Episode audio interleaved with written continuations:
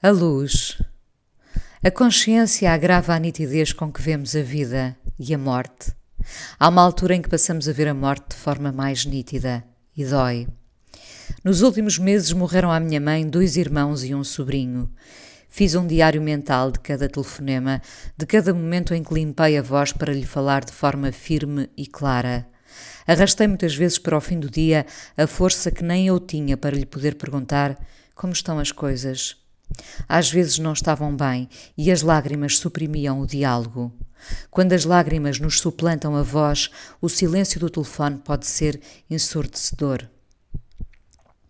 Há uns anos a minha mãe descobriu que estava doente. Era um cancro.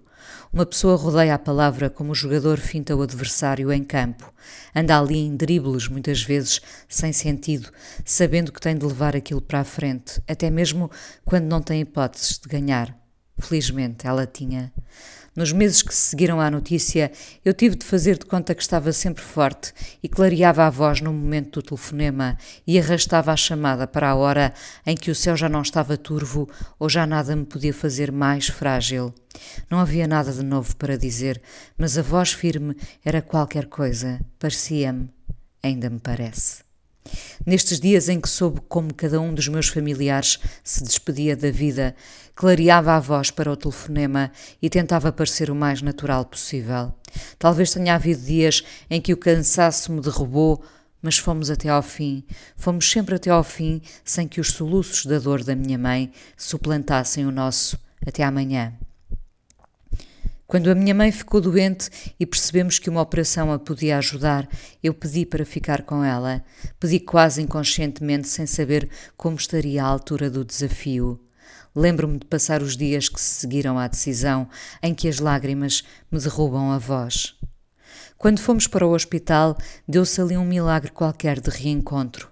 Éramos duas amigas sentadas na cama a discutir as ideias que tínhamos da vida para além da morte.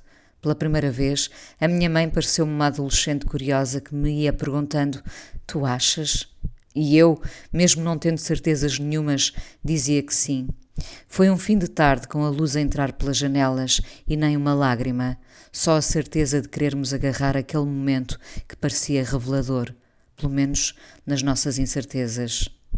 No dia a seguir, o dia que sempre temi, desci com a minha mãe num elevador e separei-me dela à porta da sala de operações. A voz não me falhou e ela também não.